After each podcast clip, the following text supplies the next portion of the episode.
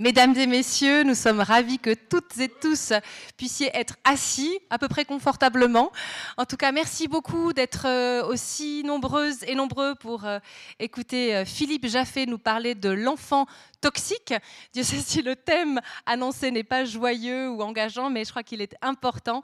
Et en tout cas, nous, on est très très heureux d'accueillir Philippe Jaffé, que je vous présenterai tout à l'heure. Mais on ne va pas déroger à nos habitudes et on va vous annoncer le prochain rendez-vous comme on le fait d'habitude. Et là aussi, on va changer passablement de cap puisque jeudi prochain, nous parlerons d'effets frontières euh, grâce au travail du Forum transfrontalier qui, euh, depuis plus de dix ans, se penche sur notre situation d'être à la frontière avec la France, avec tous les, flux, les circuits économiques, commerciaux, culturels, etc., etc., qui se produisent, et avec Alexandre Moine, qui est le président du Forum transfrontalier, mais aussi professeur de géographie à l'Université de Franche-Comté, et Bernard Veufray, membre du, Forum transfrontalier et responsable et chef de service de l'urbanisme à la ville de Nyon, nous allons réfléchir à des nouvelles modalités pour vivre cette frontière, euh, du télétravail, toutes sortes d'outils que nous offre l'air contemporaine, les Fab Labs, etc., pour essayer de repenser et surtout de vivre harmonieusement euh, dans la situation qui est la nôtre, à savoir d'être près d'une frontière, la frontière avec la France.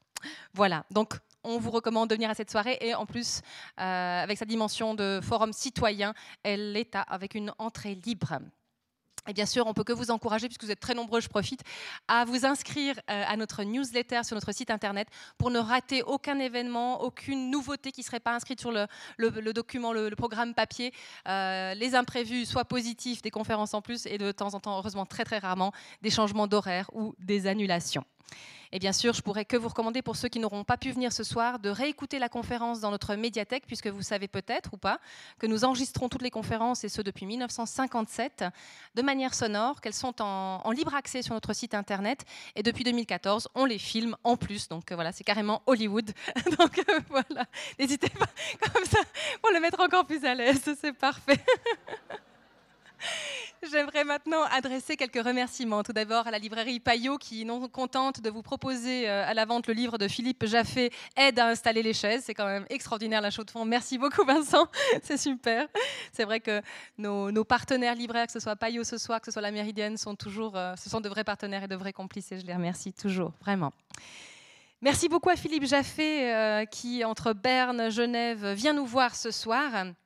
C'est la troisième fois que tu reviens au Club 44. La première fois, c'était pour un café philo sur l'homoparentalité. C'était avec Manuela Salvi. Et puis ensuite, tu étais venu euh, pour intervenir dans un débat sur le triangle parents, enfants, enseignants. Euh, on avait évoqué la thématique de l'enfant tyran. On verra un petit peu après les, différences aussi avec l'enfant toxique ou comportement toxique. Euh, et c'est vrai qu'on s'était dit qu'on n'avait pas assez traité de la question de l'enfant tyran, qu'on avait envie de faire quelque chose. Et puis, c'est là que j'ai appris que tu étais en train d'écrire un livre sur euh, ces thématiques-là. Donc voilà, c'est tombé à pic et on avait vraiment très envie de t'entendre là-dessus, de ce livre euh, qui est publié aux éditions Favre et qui date de 2018, donc c'est tout récent. Vous connaissez Philippe Jaffé, mais je vais quand même vous redonner quelques points de repère. Donc, il est docteur en psychologie, il est directeur du Centre for Children's Rights Studies à l'Université de Genève. Après avoir exercé auprès des détenus américains du quartier de haute sécurité, et ça a été les premières raisons pour lesquelles on, t'a connu, euh, et qui tu as suscité d'ailleurs beaucoup de vocations, euh, tu as ouvert ton cabinet de psychothérapie en Suisse, à Genève plus précisément, je crois. Euh, Philippe Jaffé est également commis expert auprès des tribunaux il vient de publier L'enfant toxique aux éditions Femmes, comme je disais et dont il sera question ce soir. Et puis, il y a un autre fait très important dans le parcours euh, de Philippe Jaffé qui est tout nouveau. Euh, c'est que le 29 juin 2018, Philippe Jaffé a été élu comme membre du Comité des droits de l'enfant des Nations Unies, ce qui est une responsabilité, une mission qui est vraiment de grande amplitude. Et on est très très heureux et on félicite Philippe Jaffé encore pour cette nomination qu'il mérite évidemment amplement. On est très heureux d'accueillir Philippe Jaffé pour nous parler de ce thème important, volontairement provocateur, c'est dans l'esprit de la personne. Et vraiment, on se réjouit de, t'entendre nous parler des différents aspects, des différentes euh, réalités que tu as pu rencontrer. Euh, je, ne dévoilerai aucun secret, tu le raconteras tout à l'heure. Bonne soirée à toutes et à tous, à tout à l'heure.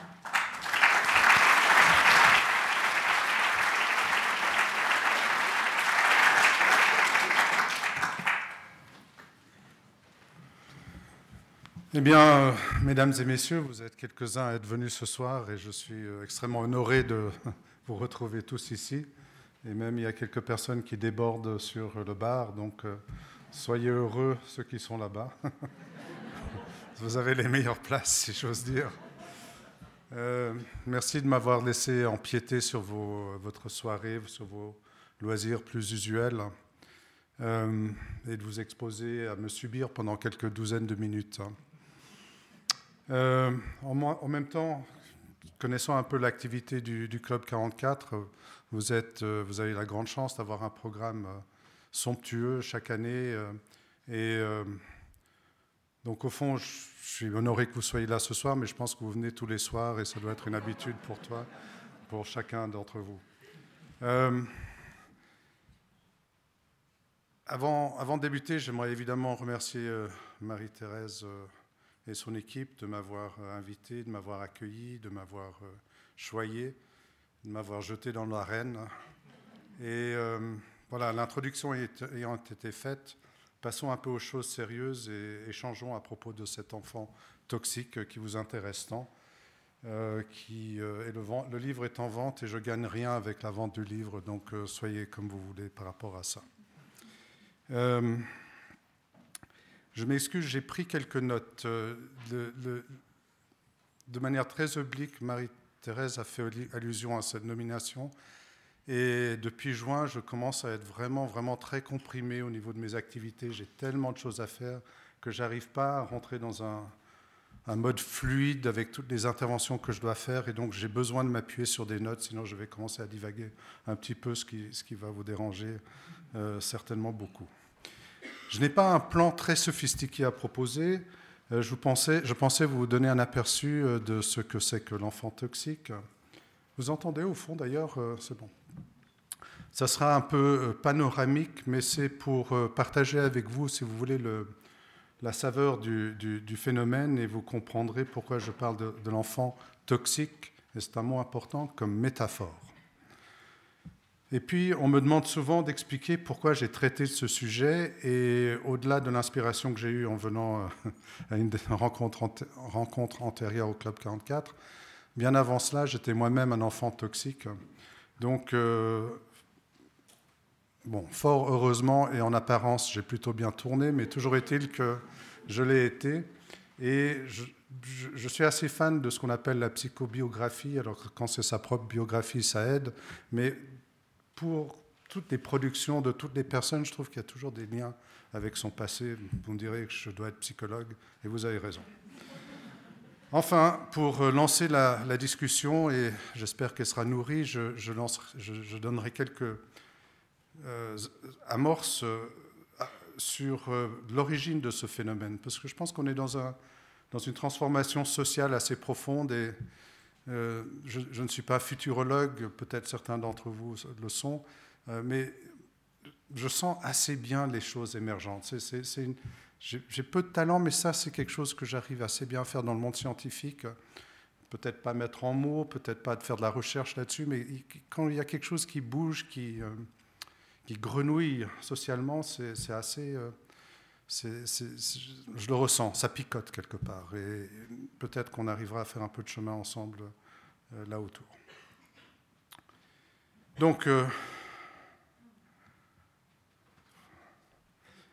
pour, pour commencer, je, je, pensais faire une petite expérience. Je vais écraser la pédale des freins à fond, comme on dit et vous euh, sollicitez, essayez d'obtenir une réaction de la salle avec une question qui n'est pas aussi euh, provocatrice qu'elle ne paraît.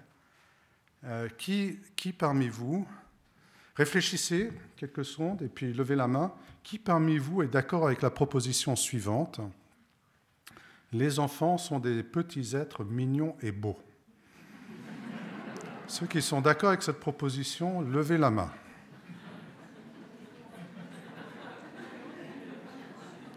Alors franchement, euh, ouais, vous hésitez parce que vous sentez bien qu'il y a un petit truc là derrière. Vous avez raison. Il y a une suite, effectivement. Qui est plutôt d'accord avec l'autre proposition? L'effet n'a pas du tout réussi. Euh, la deuxième étant, il existe des enfants qui sont très laids, des mioches moches, des petits enfants pas du tout beaux. Qui est d'accord avec ça? Voilà. Je vois qu'il y a une adhésion euh, suspecte. Alors, je pensais obtenir une adhésion tout autre, hein, mais euh, soit, vous êtes un public curieux. Euh, et euh, pourquoi? Parce que je pense que socialement, en termes de représentation sociale, nous sommes englués dans des stéréotypes plutôt simples qui, sont que les enfants sont des petits êtres beaux et mignons, et encore plus si ce sont les nôtres. C'est un peu ce que notre société véhicule de manière large. Alors bien sûr, ils sont euh, bruyants, ils n'aiment pas les, euh, légumes, euh, il y a plein de choses qui sont assez caractéristiques des enfants, mais toujours est-il qu'on les trouve très beaux et sont mignons. Et c'est très rare que les parents, que des parents confient à vous, se lamentent que leur enfant, leur garçon, leur fille, est, que la prunelle de leurs yeux est moche. C'est rare qu'on le dise. Et je tiens euh, ce soir à très légèrement casser ce stéréotype. Voyez-vous, il y a objectivement des enfants moches, même si leurs parents ne, les reconnaissent pas comme tels. Et euh, cette difficulté à être honnête dans ses perceptions obéit bien entendu à des principes louables. Ce serait quand même assez terrible si des parents d'enfants moches c'est horrible de dire ça. Hein des parents d'enfants moches, persuadés de la mocheté de leur euh, progéniture, les désignaient comme tels. Ce serait horrible si des parents disaient à leurs enfants T'es moche. Alors qu'il y a objectivement, j'ai entendu que vous plébiscitiez ça, objectivement, il y a des enfants moches. Euh, on peut évidemment imaginer que ces enfants-là se sentiraient euh, rejetés, euh, leur estime de soi serait dans leurs chaussettes. Ils porteraient euh, toute la vie des marques, même des stigmates du ressenti, du regard négatif des personnes les plus importantes dans la vie de chacun, ses propres parents. Alors je fais juste une parenthèse. Alors j'ai une fâcheuse habitude de ne pas toujours être politiquement correct euh, et de, de, susciter ou de rire moi-même je ne me moque jamais des personnes. C'est vraiment une manière d'approcher des problèmes, mais je, suis extrêmement respectueux et je voudrais juste, c'est des personnes qui comprennent mal pourquoi je rigole à propos de certaines choses. C'est ben, une manière aussi de, fonctionner mentalement et j'ai vu tellement de choses moches dans la vie que je préfère en rigoler. Et ce n'est pas euh, vraiment le cas que je pense que tous les enfants sont moches, vous le savez bien. Donc la nature est bien faite quand même, parce que si les parents ne traitent pas leurs enfants de moches, c'est parce que euh, les, ce qu'on appelle les néo-évolutionnistes, c'est un peu les descendants de, Darwin, euh, les néo-évolutionnistes comportementaux dont je, suis, euh, dont je suis postulent que dans l'intérêt de l'enfant, la nature a doté, a doté les parents d'une espèce de myopie charitable sélective une myopie charitable sélective lorsque leur perception ne se conforme pas à la réalité. Et les parents tendent à voir la vie en rose, ce qui est tout bénéfice pour les enfants en général. C'est là où Darwin entre en ligne de compte. C'est pour la survie de l'espèce qu'on voit les choses positivement, et tout particulièrement pour les moins jolis d'entre nos enfants et d'entre nous. Et avant d'être parent, l'idée qu'on se fait d'un nouveau-né est assez vague, quoique généralement euh, répandue. Le bébé est rose, il est joufflu, il est souriant, il gazouille, et euh, lorsqu'il arrive, il est tout ça, mais plein d'autres choses. il ne se manifeste pas trop brillamment pour réclamer sa pitance lactée. Il a le droit d'avoir une couche bien propre. Et on rêve même avant son premier enfant, même son deuxième, euh, d'avoir, d'accueillir ces petits êtres merveilleux. Et c'est là que je vais changer un peu de registre, mais là, pas de chance. Euh, il y a des parents, pas tous les parents n'auront des enfants qui correspondent à cet idéal, euh, à cet imaginaire, à cette représentation de, leur, leur enfant. Certains, parents, certaines familles sont, d'emblée confrontés à des défis très très complexes. Des conflits, des, situations qui sont extrêmement taxantes sur leur plan de leur bien-être et de leur capacité parentale. Euh, c'est-à-dire à faire face aux particularités de leur enfant à peine né. Alors je ne veux pas tout de suite tomber dans des clichés et je vais euh, qualifier un peu mes propos plus provocateurs. Certains parents sont confrontés dès la naissance à des situations qu'ils n'avaient jamais imaginées et encore moins souhaitées. Par exemple, certains enfants, et je m'empresse de dire que c'est d'aucune manière la faute des enfants, c'est un, point que je voudrais vraiment souligner, parce qu'il y a eu quelques fritures euh, autour du titre de ce livre. L'enfant n'est pas toxique par sa faute. Il n'est pas responsable de cette toxicité que je vais expliciter. Certains enfants, disais-je, sont nés, par exemple, avec des défauts physiques importants, des gros handicaps. Euh, parfois avec des pathologies qui requièrent euh, beaucoup de soins et dont la survie n'est assurée que par un corps médical qui est euh, vraiment pointu en ce moment depuis quelques, quelques temps. Je cite une de mes patientes Justin avait quatre mois et je ne savais pas. Parfois, je l'observais et je m'inquiétais de le voir comme figé. Son, pédiatre ne semblait pas inquiet. Ce n'est qu'un peu plus tard que le coup près est tombé. Justin avait une déficience mentale. Alors j'ai cherché pourquoi. Pourquoi lui? Pourquoi moi? La nuit, la peine venait me chercher jusque dans mon sommeil et je me réveillais le visage baigné de larmes. Ces mots sont les mots de beaucoup de parents qui sont confrontés à des situations analogues, à des, situations euh, similaires.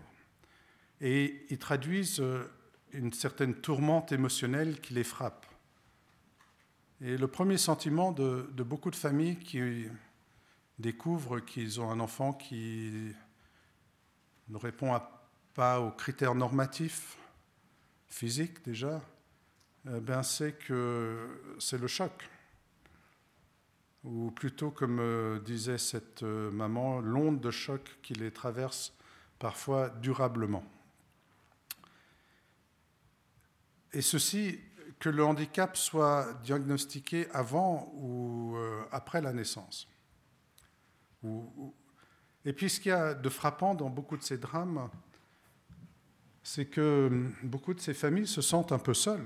Enfin, vous, vous en connaissez dans votre entourage. Euh, alors c'est paradoxal parce qu'on vit dans un pays euh, qui offre évidemment beaucoup de services professionnels, beaucoup d'associations qui peuvent venir en soutien, des services sociaux, des, des, sociétés aidantes.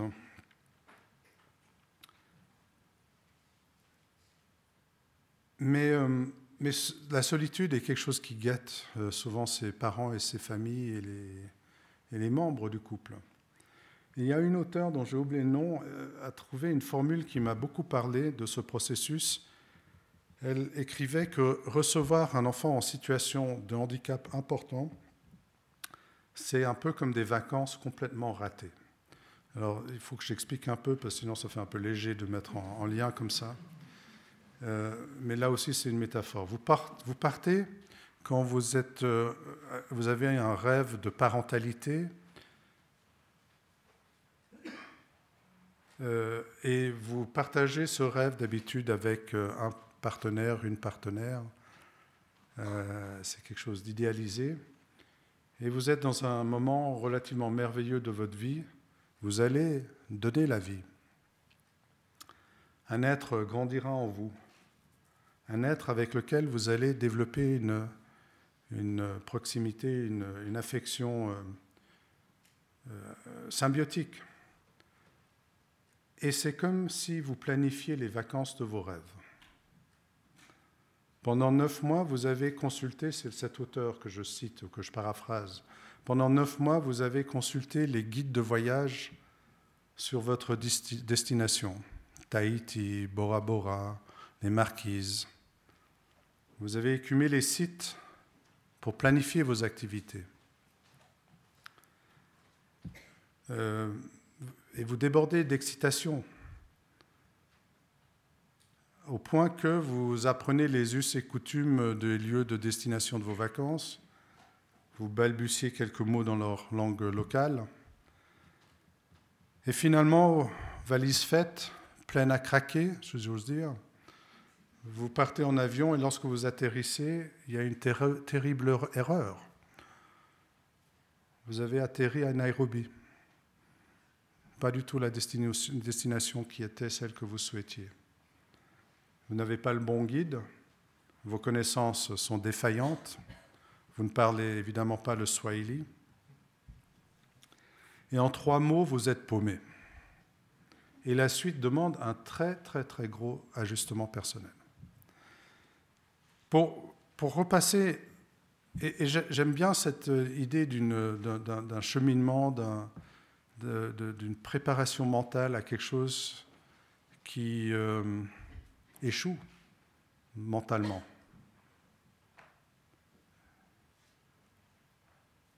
C'est au niveau des représentations.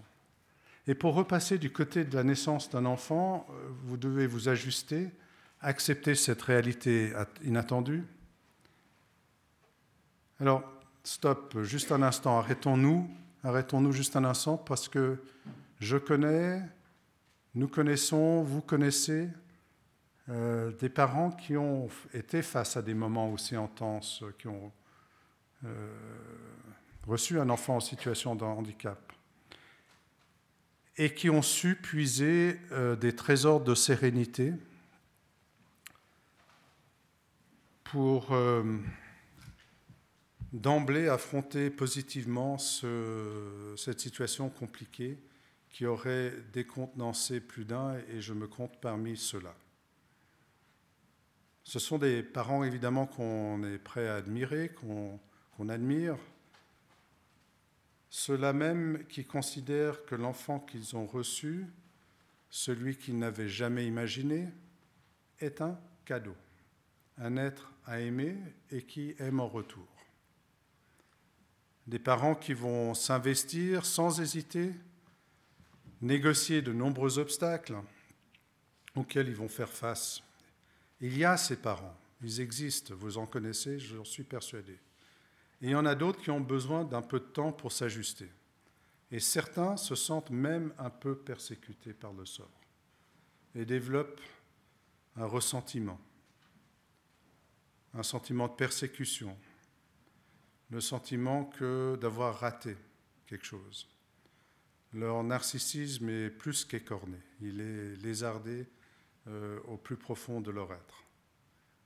Et beaucoup d'entre eux, certains, vont s'épuiser. Euh, même, avec toute l'aide que nous avons dans notre société comme plutôt euh, obscènement riche. Alors vous avez compris que l'enfant, dans cette situation, n'y est absolument pour rien. Il n'est pas responsable de son sort. Et d'ailleurs, personne n'est responsable. C'est la faute à pas de chance. C'est une blague de l'ADN, et une très mauvaise blague. Ce n'est, l'enfant ce n'est pas l'enfant en tant que tel qui est toxique, comme le suggère le titre de ce livre, mais sa venue crée parfois un, un, climat de toxicité pour ces familles, pour certaines familles, certains parents, qui, pour toutes sortes de raisons, ne sont pas capables de relever le défi. Il y a ceux qui sont capables, il y a d'autres qui ne le sont pas. Parfois, c'est parce que le handicap est sévère. Parfois, c'est parce que l'offre d'aide est insuffisante.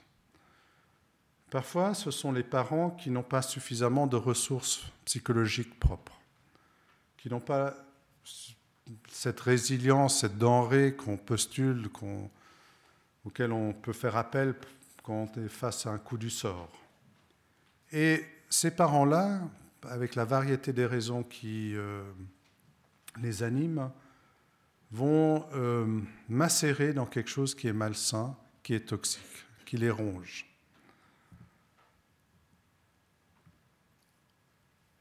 Alors, encore une fois, l'enfant n'est pas toxique. Je l'ai dit, je l'ai répété, je vais le redire. Et vous n'allez pas me faire dire le contraire, quoique. Parfois oui. Parfois oui. Mais c'est au système familial de réagir. Je voulais vous parler d'un autre type d'enfant. Les babies. Les babies sont les bébés à besoins intenses. L'enfant baby s'écrit B-A-B-I. C'est bien trouvé, hein. celui qui a trouvé cet acronyme, il a dû... Euh, fort. L'enfant baby est hypersensible, hypertonique, hyper exigeant. Tout est hyper. Tout ce qu'il fait est plus extrême que l'enfant habituel. Il pleure pas, il hurle. Ces cris sont tels qu'ils génèrent chez les parents une crispation et leur entourage également, un réel malaise. Il y a un parent qui m'a confié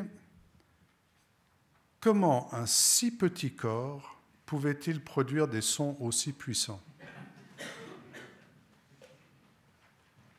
J'avais le sentiment d'avoir engendré une nouvelle Maria Callas, l'harmonie vocale en moins, évidemment dit-elle. Et c'est là exactement que se situe la différence entre un enfant paisible et un baby. Le premier, vous le savez, pleure pour alerter son entourage, il est dans une situation d'inconfort, il a faim, il a besoin d'attention. Les couches sont mouillées, il est malade. Il peut aussi, et beaucoup d'enfants pleurent un peu pour évacuer le stress. C'est quelque chose qui fonctionne bien dans leur euh, économie émotionnelle. Le second, le baby, lui, se situe dans une toute autre catégorie. Alors, évidemment, les pleurs sont une manière pour lui de communiquer, mais plus encore de signifier une urgence dans euh, l'assouvissement de tous ses, tous ses besoins. Tous, il y en a qui sont plutôt infinis. C'est un enfant qui est insensible à la routine. Le ronron familial n'existe pas. Il est imprévisible.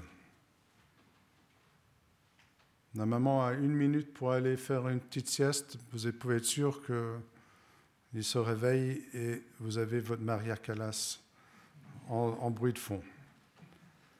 Il veut être constamment en contact avec ce parent.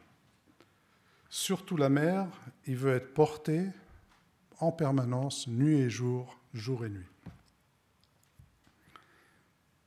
Et vous reconnaissez ces enfants bébés plutôt facilement, les pédiatres les reconnaissent plutôt bien, mais vous reconnaissez encore mieux les mamans. Elles, elles sont très typées. vous rigolez, mais c'est vrai. Vous allez dans une aire de jeu dans un parc, les mamans d'enfants babies, vous les repérez. Pourquoi? Elles ont une superbe ligne. Pas besoin d'aller au fitness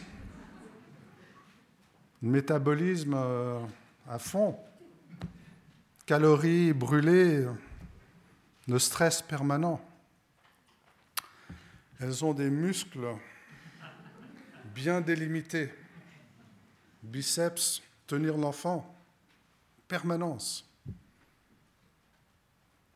Elles ont surtout des yeux comme des. Elles sont en état hallucinatoire permanent manque de sommeil, radar toujours allumé.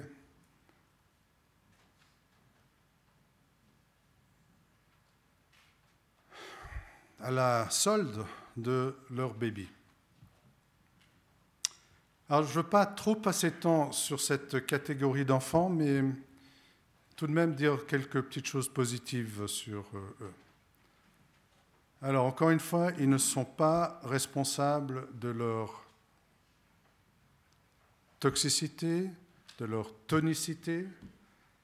Et s'ils ont des tempéraments difficiles, et je mets des guillemets autour de cela, tempéraments difficiles, parce que c'est l'expression, entre guillemets, psychologique ou scientifique, développementale, consacrée. Des enfants à tempérament parfois très difficile. Ce n'est pas de leur faute, et on ne sait pas bien pourquoi. Les, les, explications scientifiques manquent quand même assez singulièrement, et on pense, euh, comme quand on ne sait pas, qu'il y a des raisons biologiques un peu mystérieuses. Et surtout, et surtout, ne blâmez pas les mères. Elles y sont pour rien non plus.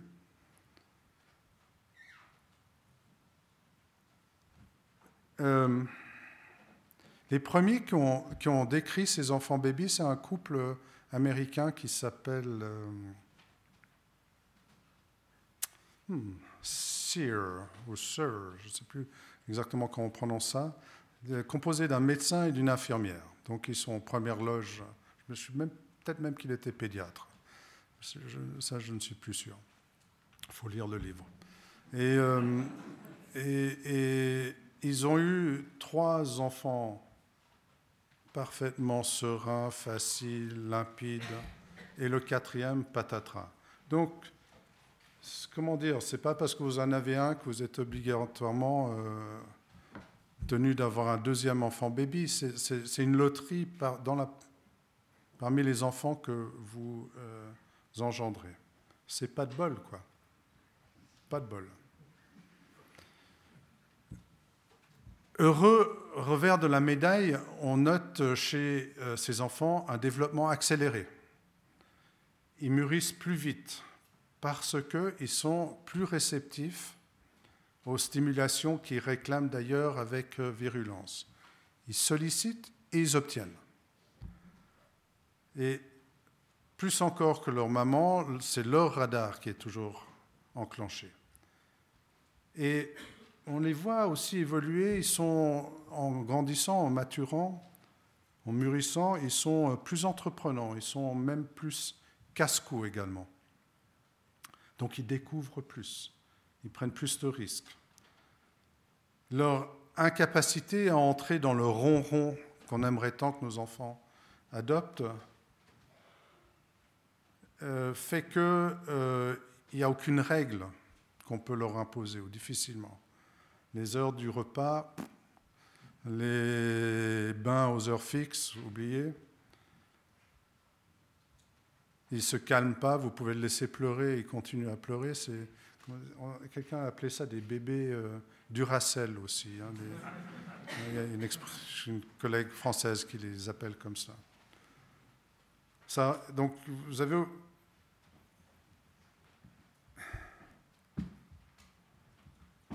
Et vos propres attitudes rigides en tant que parents, les conseils que vous avez obtenus des psychologues en vogue, ou de vos grands-parents, ou de vos parents, il vaut mieux les laisser au vestiaire parce que la rigueur éducative, ça ne fonctionne pas avec eux. Vous partez perdant.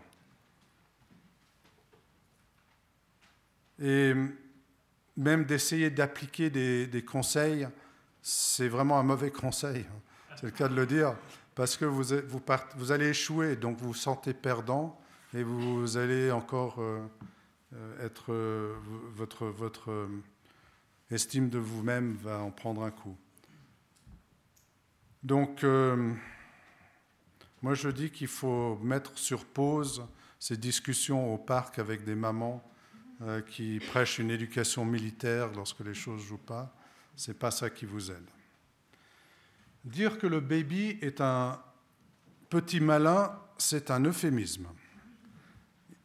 Il a aussi une lecture beaucoup plus fine sur le plan relationnel. Vous voyez où je veux en venir quand même maintenant, quelque part? Que ces enfants ne sont pas que négatifs. Ils ont des aspects qui sont particuliers, différents, et ils nous obligent à les considérer, à les lire différemment. Ils ont une lecture relationnelle plus fine que les autres enfants, les autres bébés. Ils savent mieux déchiffrer les fonctionnements humains des personnes qui les entourent. Donc, on peut le tourner négativement, ce sont des très bons manipulateurs. Dans, cette relation enfant, il y, a, une belle expression qui fonctionne euh, entre euh, essentiellement la mère et le nouveau-né, qu'on appelle le théorème de la tendresse. J'aime bien cette expression, c'est un, psychiatre américain qui l'a proposé, euh, un des premiers psychiatres américains, donc ça date quand même un peu. Mais c'est cette notion assez simple que les échanges entre une mère et un, bébé sont fondés sur la sollicitation de la mère par le bébé parce qu'il y a un inconfort de quelque sorte, et la mère répond, entre guillemets, tendrement. C'est ça. On peut le tourner en stimulus-réponse si vous voulez, mais je trouve théorème de la tendresse, c'est un peu plus poétique, il me semble. Mais elle y répond avec bienveillance. Cette notion de tendresse, qui n'est pas un mot très psychologique, mais j'aime bien cette expression. Et c'est la base du fonctionnement humain. C'est là que se fonde l'échange. J'ai besoin, elle répond avec tendresse, avec bienveillance. Donc on construit un lien et on construit le lien autour de quelque chose de positif du point de vue de l'enfant. Et s'instaure un climat, un sentiment de confiance chez euh, le nouveau-né et également chez les bébés. Il exige, lui, en continu, l'attention parentale. Du coup, les parents n'arrivent pas à satisfaire une quête aussi forte. Ils répondent, ils ratent leur cible. Mais ça reste malgré tout un mode de communication entre ces mamans et ces pères et les enfants bébés. Et puis progressivement, ces bébés, mieux que les autres, apprennent à décrypter les, réactions de leurs parents.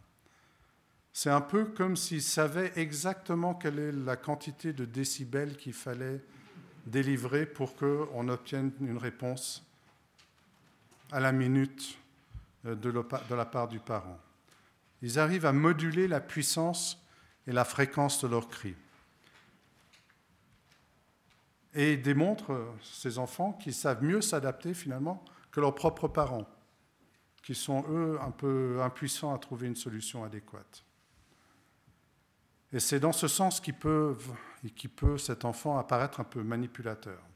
Il devient un connaisseur habile des relations, des processus relationnels. Et il découvre les clés pour opérer sur son environnement. Et ça, c'est précieux dans le processus développemental. C'est tout l'enjeu de fournir des clés de plus en plus efficaces et nombreux pour négocier toutes les, interrogations que le milieu lance comme défi aux enfants et aux bébés.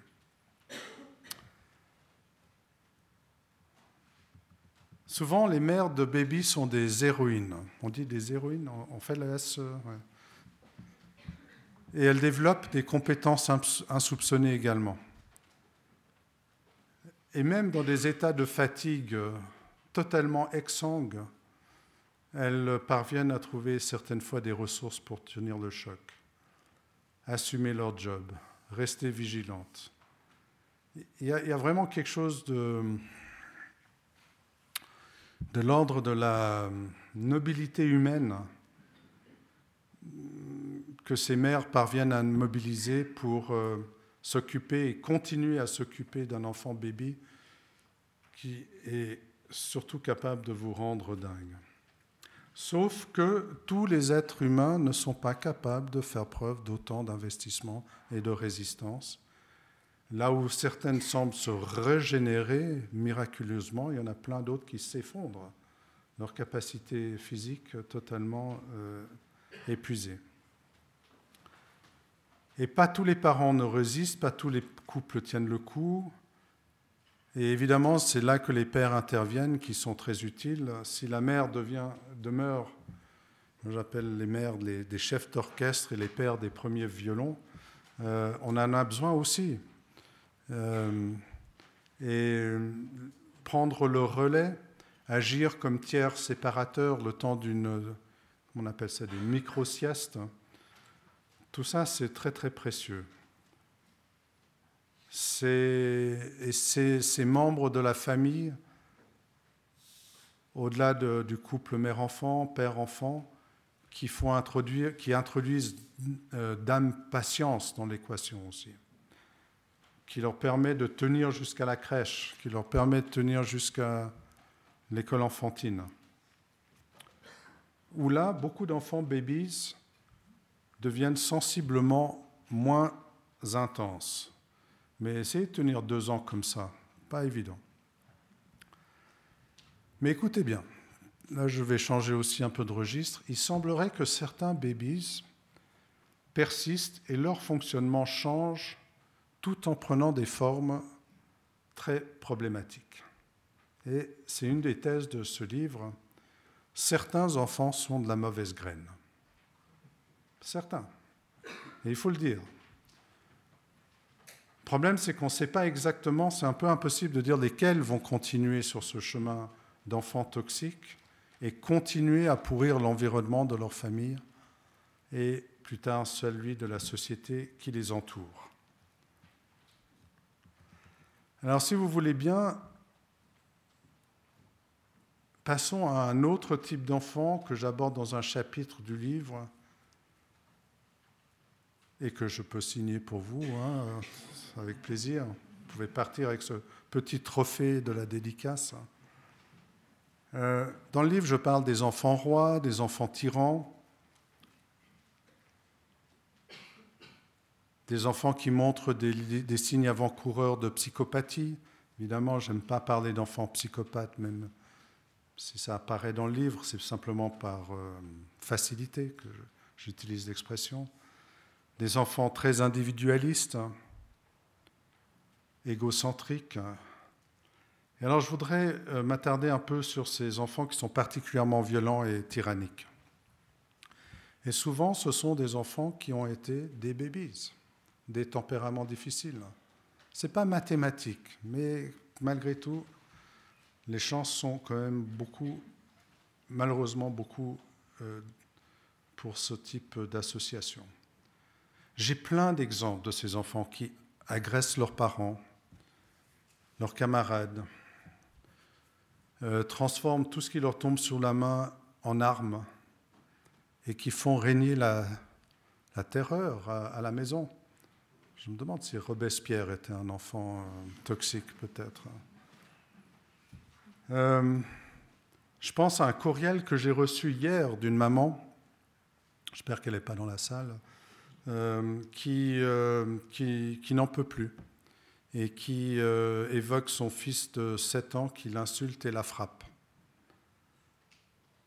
J'ai aussi beaucoup passé de temps ces derniers mois à compatir avec une... Parce que je ne peux pas faire beaucoup plus. Hein. Compatir, c'est à peu près le seul effet que je peux générer professionnel avec une maman qui doit gérer l'un de ses deux garçons tous les deux ont été adoptés. C'est un autre chapitre du livre, Les enfants adoptés, certains enfants adoptés. Et un des deux garçons, un des deux frères est sage comme une image et l'autre est tellement dangereux qu'elle doit compartimenter son appartement en fermant à clé des espaces pour qu'elle ne soit pas agressée à l'arme blanche ou que son fils soit euh, attaqué au milieu de la nuit ou du jour. C'est un peu compliqué sur le plan logistique, vous en conviendrez. Le problème, c'est que l'enfant, il a 10 ans, hein, sauf erreur. Il est également agressif à l'extérieur de la maison. Mais il a compris que quand il est face à un psy, quand il est face à un juge, quand il est face à un enseignant, quand il est face à une autorité autre que son parent, eh ben, il vaut mieux être un petit garçon sage, qui a un sourire, qui lui permet de jamais être euh, placé, arrêtée, hospitalisée. Et cette mère se retrouve avec cet enfant en permanence, elle n'arrive pas à s'en débarrasser. C'est affreux à dire. Et je lui conseille par tous les moyens, essayez de vous débarrasser de cet enfant. Et pensez à, quel point c'est dur de dire ça quand c'est un enfant qui a déjà connu des abandons, puisqu'il a été adopté. Mais il en va de sa survie à la mère. Il en va de la survie de, l'autre enfant. Et peut-être même qu'il en va de la survie ou d'une amorce de développement de ce garçon euh, qui est euh, tyrannique et qui, euh, qui pourrit la vie de cette famille. Vous vous souvenez certainement du projet de Nicolas Sarkozy, qui était alors ministre de l'Intérieur en 2005 et qui avait proposé dans un avant-projet de loi sur la prévention de la délinquance, je cite, un dépistage des petits-enfants manifestant des troubles du comportement. Et le texte de loi qui prévoyait notamment la mise en place d'un carnet de comportement dans lequel on pouvait répertorier et euh, consigner des signes avant-coureurs, postulait-il, de comportements euh, délictueux, antisociaux. Heureusement, n'a pas passé la rampe à l'Assemblée nationale. Évidemment, le bon sens a prédominé, mais aussi il n'y avait pas vraiment de données scientifiques qui permettaient de, de bétonner cet argument qu'on pouvait repérer à trois ans déjà des futurs enfants tyranniques et des psychopathes et futurs euh, du trou. Et puis évidemment, connaissant Sarkozy, je ne sais pas quel, quel bord politique, enfin j'espère que vous êtes de tous les bords politiques, mais l'argument était évidemment électoral. Hein. Il promettait finalement de réduire l'insécurité de toute la société française en attrapant très rapidement ces enfants compliqués déjà à l'âge de 3 ans. Mais évidemment, le risque en faisant ça, c'était de figer ces enfants dans un comportement. Vous connaissez tous le phénomène lorsque vous appliquez une étiquette, un fonctionnement sur un enfant, ben le gros risque, c'est d'accentuer ce même comportement que vous essayez euh, d'éteindre.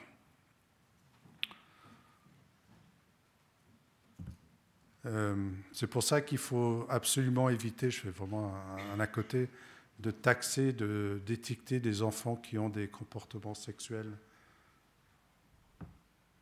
qui semblent être déviants en apparence au, début d'un développement déviant. Il ne faut surtout pas les, traiter de pervers ou comme des pervers, parce que ça ne fait que accentuer et renforcer leur comportement.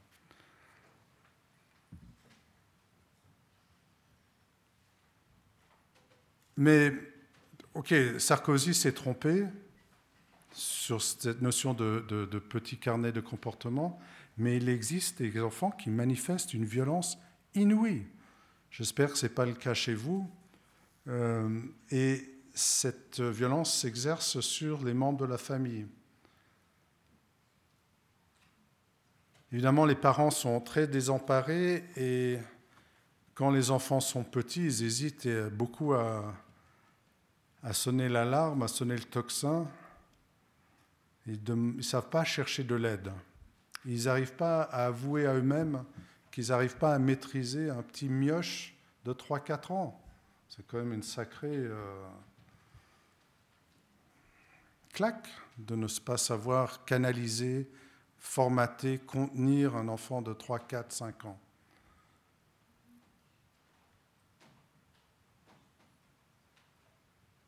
Et quand on a la chance d'être consulté très tôt par euh, des mamans ou des pères, des pères ou des mères qui ont des enfants de ce type-là de violence, ce qui est curieux, c'est que souvent on est un peu surpris, on ne comprend pas, parce que la famille semble fonctionner plutôt bien.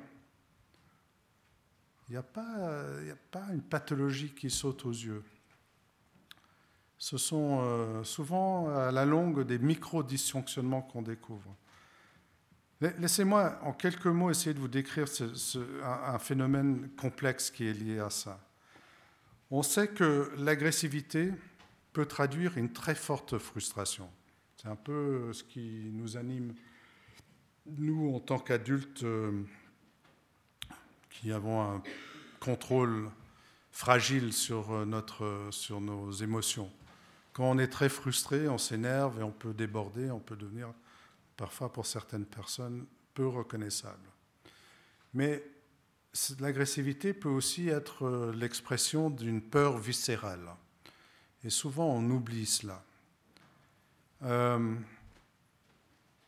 et pour certains de ces enfants que je décris, c'est comme si, et je prends l'exemple des mères parce qu'elles sont en première ligne, elles sont dans les tranchées durant ces phases précoces du développement de l'enfant, c'est comme si, observe-t-on, elles n'arrivent pas à créer une membrane protectrice qui fait en sorte que les enfants se sentent apaisés et en sécurité. Je pourrais encore ouvrir sur toute la théorie de l'attachement, mais je fais exprès un peu de l'éviter. Euh, et en fond, ces, ces enfants vivent dans un cadre qui leur fait peur. Ils ne se sentent pas en sécurité. Or, on sait que le sentiment de sécurité est un ingrédient euh, essentiel, incontournable pour le développement harmonieux d'un enfant. Et j'aime beaucoup à ce propos citer le, pédopsychiatre français que vous connaissez certainement, euh, Maurice Berger, qui, qui affirme sans équivoque, et je le cite, un bébé a besoin d'être rassuré avant d'avoir besoin d'être aimé. Cette étape avant l'amour, elle est cruciale pour que l'amour puisse se déployer. Il a besoin d'être assuré, d'être dans des conditions de recevoir ces émotions positives de manière filtrée.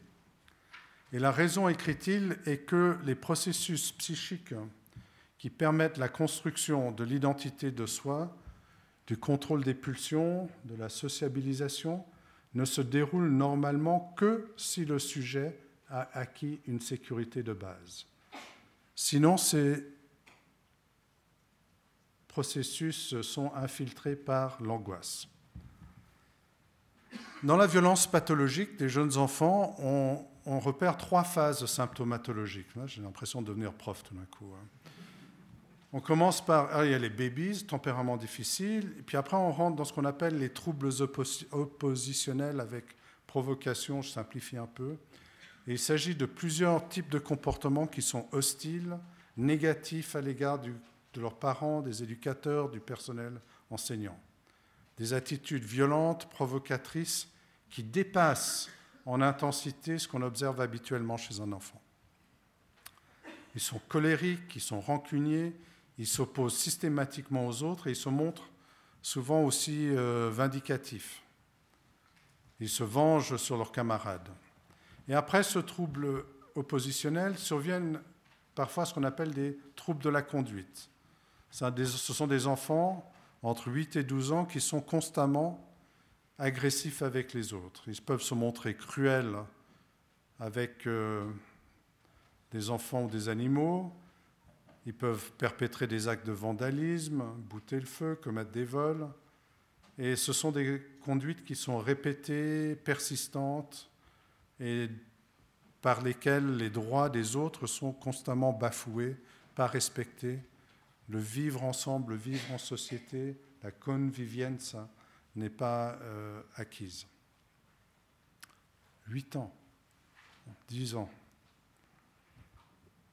Je vais sauter. J'ai jusqu'à quelle heure en fait 15 minutes, ouais, alors je vais accélérer. Alors, j'ai reçu une consultation un enfant de 8 ans qui semblait très paisible.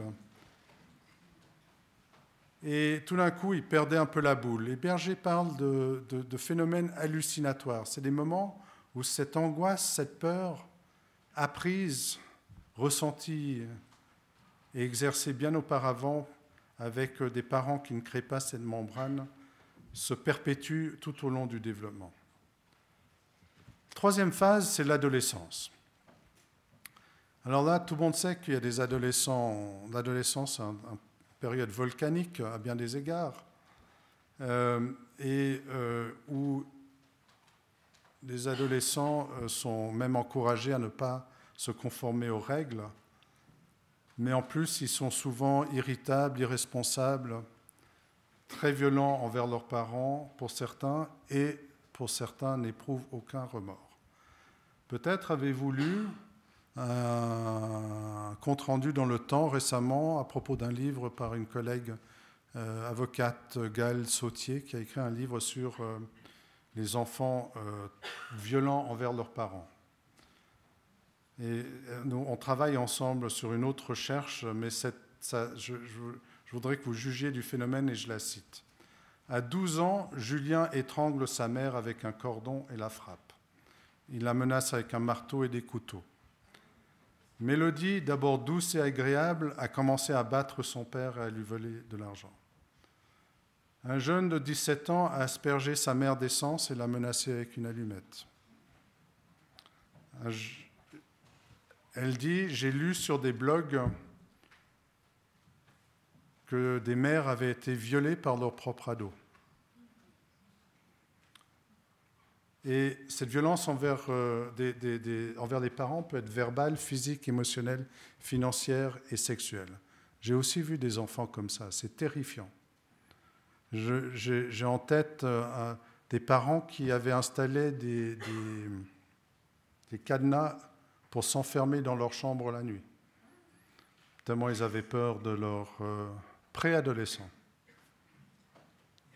qui lui dormait avec une hache sous son oreiller. Vous voyez un peu l'ambiance à la maison.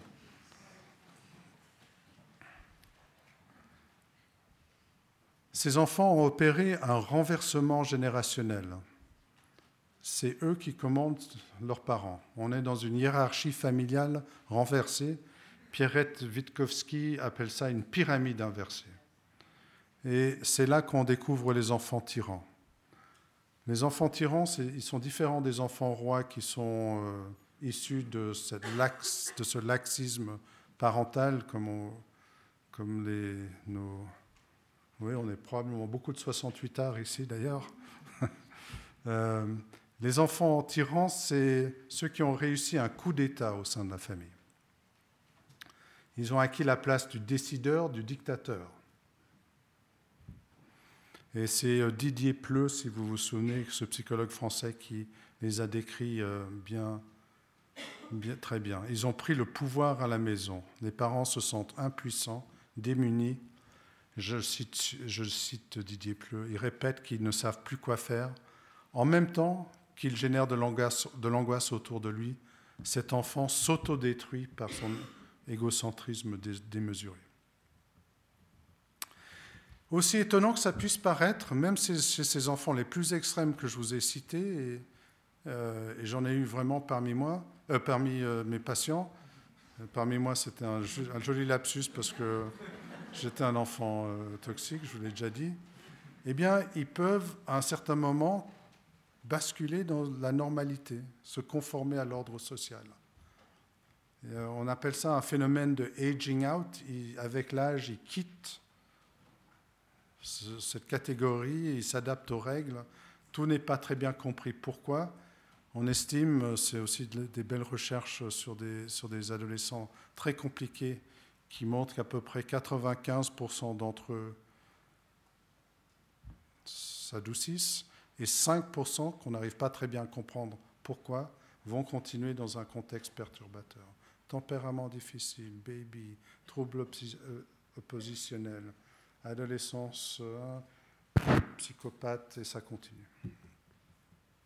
Je vais aller un peu plus vite. Dans le livre, je parle aussi des enfants HP, des enfants caïds, et puis euh, je ne parle pas de Philippe Jaffé. Mais ce soir, vous avez droit à un petit peu de ça, parce que, évidemment, je pense que euh, c'est psychobiographique de choisir des thématiques, et j'ai vraiment été un enfant toxique. Je suis responsable euh, mais, et je vous dis ça sans pathos euh, et dans le cadre d'une famille qui, euh, qui a beaucoup dysfonctionné, mais où tout le monde s'aimait paradoxalement. C'est vraiment assez compliqué. Mais j'ai réussi à faire divorcer mes parents. Je suis responsable des cheveux blancs de ma mère. J'ai fait des choses euh, prédélinquantes. J'ai fait plus que de l'école buissonnière. Je faisais des fugues à partir de l'âge de 12 ans. Tout ça parce que euh, je vivais dans une peur palpable déjà et dans une situation d'angoisse palpable pour moi à l'époque, ressenti et dont j'ai des souvenirs précis, que mes parents allaient se séparer, divorcer et m'abandonner, ainsi que ma sœur. Et donc, euh, tous mes dysfonctionnements tournaient autour de cette peur et essayaient de recoller les morceaux de la famille qui dysfonctionnaient, mais au fond, j'agissais par peur. Et je faisais des choses euh, assez extrêmes. Si je vous disais que j'ai, à l'âge de 13 ans, je pense, à peine 14 ans, je suis parti euh, avec 5 francs en poche pour, en stop à travers l'Italie jusqu'en Sicile d'abord, je voulais me joindre à la mafia parce que je pensais que c'était une bonne euh, piste professionnelle. Hein. Mais je ne l'ai pas trouvé. Hein. À 14 ans, essayer de trouver la, mafia en Sicile. Puis après, j'ai eu un changement de cap. Je me suis dit, ben, je, vais aller, je vais aller en Afrique. Donc, euh, j'ai un souvenir précis euh, d'avoir, avec un, compagnon plus âgé de voyage, de voir quitter un bateau de pêcheurs tunisiens, l'arme blanche, brandi pour éviter que je sois violé par un des, marins et euh, devoir nous enfuir la peur au ventre. Je n'ai pas tout raconté à mes parents, heureusement qu'ils sont décédés. Mais tout, ça pour, pour, expliquer encore une fois que dans les pires moments du fonctionnement, j'étais placé, j'étais placé dans, un, dans, une ferme pas très loin d'Avanches. Ouais, je vais quand même pas tout vous raconter, euh, mais, mais, le but de cela, c'est pour vous dire qu'il n'y a pas de fatalité. Et, je fais le lien avec euh, un certain nombre de ces enfants que je vois euh, en, consultation avec leur famille. C'est incroyable que même les parents et ces enfants me persuadent, qu'il n'y a aucun avenir pour eux. Ça fait tellement peur, ils sont tellement extrêmes. Hein, puis je les revois dix ans plus tard, quinze ans plus tard. Il y en a un qui est chanteur d'opéra maintenant. Il y a plein de ces enfants qui sont devenus des, personnes tout à fait respectables et fonctionnelles dans leur vie courante. C'est tout à fait paradoxal, c'est tout à fait curieux. Et pour accélérer un peu la cadence et, arriver au terme de, cette, mini-conférence, enfin mini, euh, vous avez subi une longue conférence, hein. Euh, c'est pourquoi ils sont comme ça, nos enfants, aujourd'hui? Ils n'étaient pas toujours comme ça. probablement qu'il y avait des, situations extrêmes, mais avec des pathologies beaucoup plus tranchées. Et, je pars de l'idée que euh, ces enfants, en ce moment, sont un peu comme les canaris dans une mine. on est un peu dans la situation qu'ils sont en train de nous communiquer quelque chose. Il y a un coup de grisou qui arrive en termes de, transformation sociale qu'on n'arrive pas bien à comprendre, à maîtriser. D'abord, il y en a tellement peu d'enfants aujourd'hui. Euh, dans notre société occidentale helvétique, on ils sont 18% de la population. Si vous regardez une pyramide des âges, c'est une pyramide qui est complètement difforme. Ce n'est pas une belle pyramide euh, égyptienne comme ça. Il y a une sorte d'excroissance bizarre. Euh, avec le baby boom là au milieu, puis tout en haut de la pyramide, vous avez plein de vieux quoi, qui ont 100 ans. Tout d'un coup, ça fait comme ça, surtout des dames. Les hommes, euh, c'est beaucoup moins fréquent. Mais c'est pour dire qu'on est, on est, on est dans des, des, renégociations générationnelles qui ont des effets, euh, des effets indirects qu'on n'a pas bien maîtrisés. On est dans des phases post-post-68 art. On a essayé le laxisme la liberté, euh, l'ésotérisme. Euh, évidemment, heureusement qu'il y a des bonnes choses qui se sont passées. On a, on a maîtrisé, euh, les femmes ont maîtrisé le processus de, reproduction, elles se sont libérées et, tout ça, évidemment, est, fantastique. Mais on est devenu aussi des familles qui sont composées d'unités égoïstes. Le matérialisme a beaucoup pris le dessus on se, met ensemble souvent pour vivre ensemble des égoïsmes partagés. C'est totalement absurde. Euh, les, visions du couple sont plus les mêmes qu'avant. Alors quand je vous raconte ça, j'ai aucune euh, nostalgie pour euh, le passé, aucune. Mais on n'a pas encore trouvé des modèles éducatifs qui sont adaptés aux, nouveaux paramètres qui, animent notre société. Et ce n'est pas du côté de la psychologie que vous, avez, vous allez trouver ça. Les enfants ont des droits, ils sont devenus sacralisés. Je travaille, mon champ de, professionnel, ce sont les droits des enfants. Et il n'y a aucun doute que, à mon avis, même c'est ça qui est paradoxal, au même temps que notre société prône les droits de l'enfant et réalise un respect pour les droits humains des enfants, en même temps, il est un peu oublié, l'enfant, dans l'équation, euh, par certains aspects. Euh, il, est devenu un peu un maillon faible des, des, transformations sociales. Il est devenu roi, il est devenu tyran, et aujourd'hui, il est devenu toxique. Et je me demande ce qui sera demain. Et peut-être c'est le thème du prochain livre si on est encore là pour l'accueillir, euh, pour ne pas tomber dans la futurologie euh, trop facile, après-demain, on va cloner des enfants. Donc si on clone des enfants toxiques, vous voyez un peu ce que ça va donner, euh, on augmentera la toxicité au fur et à mesure. Voilà, je, vais terminer simplement en disant que tout modèle éducatif doit avoir une certaine cohérence. Et j'ai l'impression qu'on est dans un peu des rayons de la Migros où vous pouvez vous servir en type de modèle pédagogique comme vous voulez, switcher, changer euh, en cours de route. Et c'est pas bon tout ça. Il faut trouver des lignes qui sont plus claires. Il faut que notre société se ressaisisse autour d'un projet commun autour de l'enfance. L'école ne répond pas entièrement à cet appel.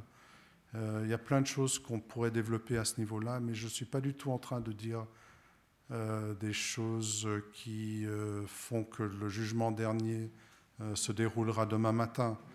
Je, vais finir juste en citant Jimmy Buffett, que vous savez tous, c'est un auteur-compositeur américain qui a dit une chose, et je la traduis de mémoire, nous sommes tous les enfants dont nos parents ont averti la société future.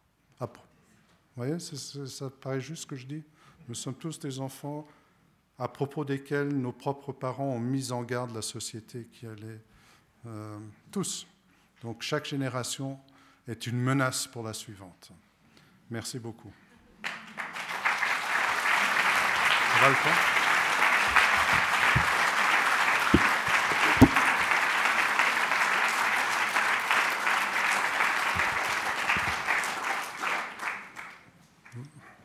Vous êtes d'une politesse euh,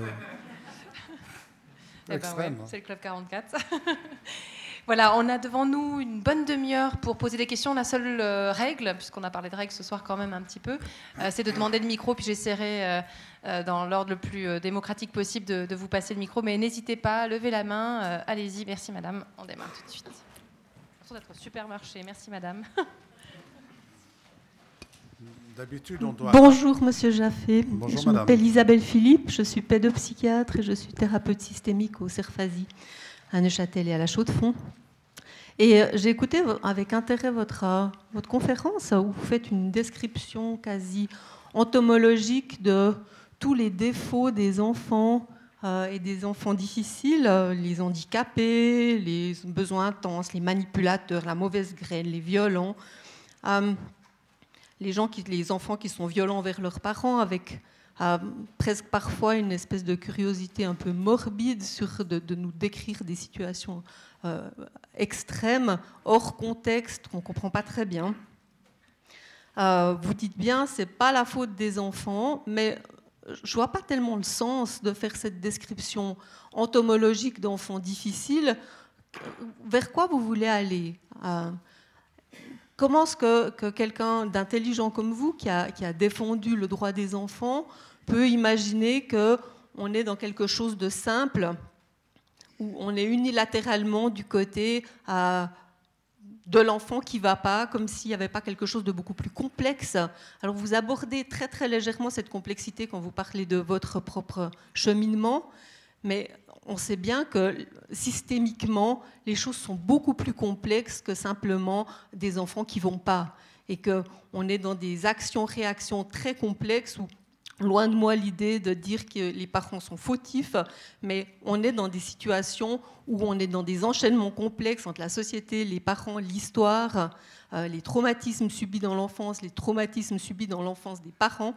Euh, et, comment est-ce qu'on peut imaginer juste faire une description entomologique des enfants qui vont pas Vers quoi ça mène comment ça, aide les gens Est-ce que ça, quel sens ça a Et quand vous dites je peux juste compatir, moi, je suis pas d'accord parce que je pense qu'on peut faire autre chose que juste compatir.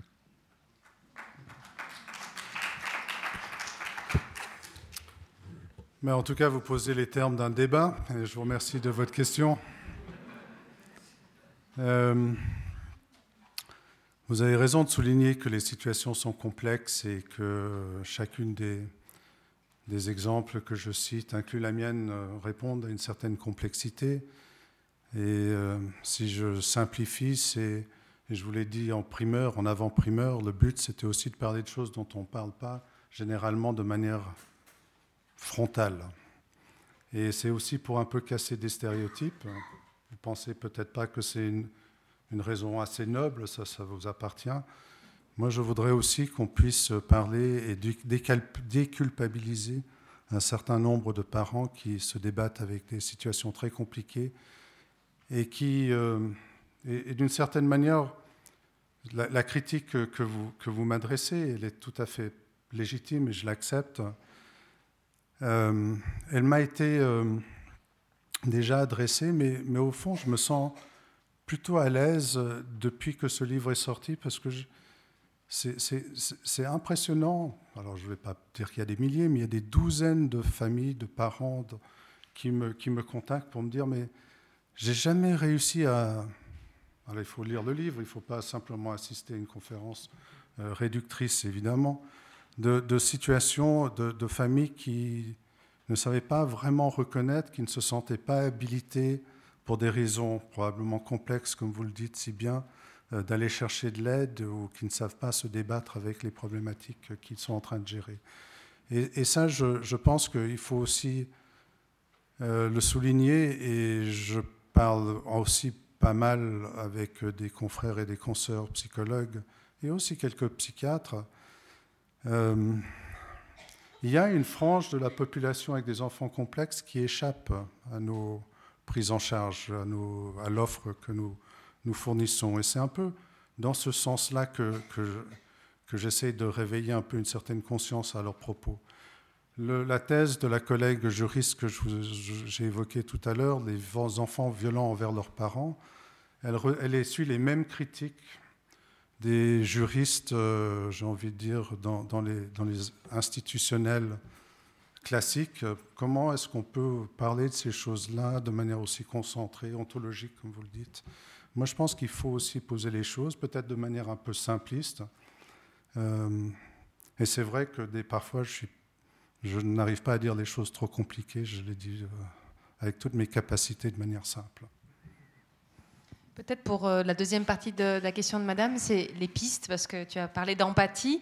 Euh, mais dans le fond, comment est-ce que, que ce soit les, professionnels, et peut-être il y a des gens dans la salle aussi qui peuvent apporter leur expérience, comment les professionnels peuvent tout de même accompagner ou aider Ou est-ce qu'il y a des leviers quand même Mais sans, parler, enfin, je dis levier, c'est pas des machines, mais comment est-ce qu'on peut aider euh, d'une manière professionnelle des enfants et des familles qui sont dans ces situations? Alors évidemment, il y, a, une grande diversité dans, les, dans la, entre guillemets, la typologie que, que j'aborde. Et les réponses sont assez classiques. Et si j'avais euh, une réponse euh, miracle, je la ferais pas tenter. Euh, très rapidement. Mais d'abord, je pense qu'il ne faut pas avoir peur de ces situations. Et quand je pense aux enfants particulièrement violents, c'est vraiment très difficile de... L'autre jour, je, vous raconte ça, parce que c'est quelque chose qui m'est arrivé très rarement, mais qui est très impressionnant. J'ai reçu un une, famille. Euh, alors évidemment, je n'ai pas le temps de rentrer dans tous les détails euh, et, je ne voudrais pas aussi pour des questions de, sphère privée, mais qui, a, qui vit une situation de, compliquée sur le plan du divorce. et il y a deux enfants là-dedans, une jeune adolescente, un adolescent de 14-15 ans, qui vit des, qui, a beaucoup, qui a une phobie scolaire, entre autres, qui a de la peine à se conformer aux règles et euh, qui n'écoute pas, qui a consommé des psychologues tant qu'on en veut, euh, qui, euh, qui se fait renvoyer de l'école jour après jour, à chaque fois qu'il commence une nouvelle école. Et je les reçois dans une première séance, et j'en arrive au clou de l'histoire. La, mère dit deux phrases, le garçon se lève et commence à taper sa mère. Et c'est très impressionnant d'assister dans un cabinet privé, euh, dans un centre de Genève, un enfant qui exprime une agressivité pareille. Et euh, évidemment, ben, qu'est-ce qu'on fait? On essaye d'arrêter la bagarre. Hein. on est obligé de se lever de son fauteuil, de s'impliquer physiquement, de rouler par terre avec ce, garçon. Mais quand des situations comme ça se passent à répétition à la maison, et je peux en citer plein d'exemples, c'est marrant comme les psys sont absents. Ils vont pas euh, sur le terrain de ces fonctionnements ou ces dysfonctionnements. Donc la réponse euh, pour certaines de ces familles, c'est non pas agir comme super nanny, qui est un peu une sorte de, de raccourci télévisé, mais c'est d'aller dans les familles, de passer du temps avec eux et d'essayer de décortiquer avec eux des fonctionnements qui sont extrêmement, extrêmement pathologiques et qui font même peur. Mais il faut être prêt aussi à, cette dame que j'évoquais, où il y avait ce garçon de 10 ans qui, euh, dont elle redoutait de se faire poignarder. C'est un raccourci terrible quand, je, dis que je n'avais plus qu'à compatir avec elle. Chère madame, faites-moi confiance, j'ai travaillé avec cette famille des mois et des mois et des mois. On a essayé de mobiliser un certain nombre de services. Euh, euh, et, des, membres de l'entourage pour, pour intervenir et créer amorcer un processus d'apaisement et d'encadrement de, différent de cet enfant. C'est incroyable comme les services étaient aux abonnés absents. Il y, a vraiment aussi des, failles dans le système qui font qu'il faut être des fois très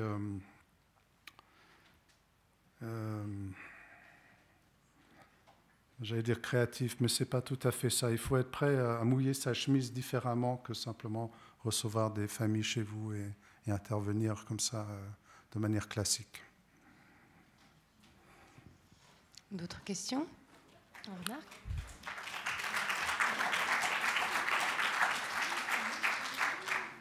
Moi, justement, en tant que professionnelle, j'aimerais aussi apporter un complément à ce que tu viens de dire. Hein.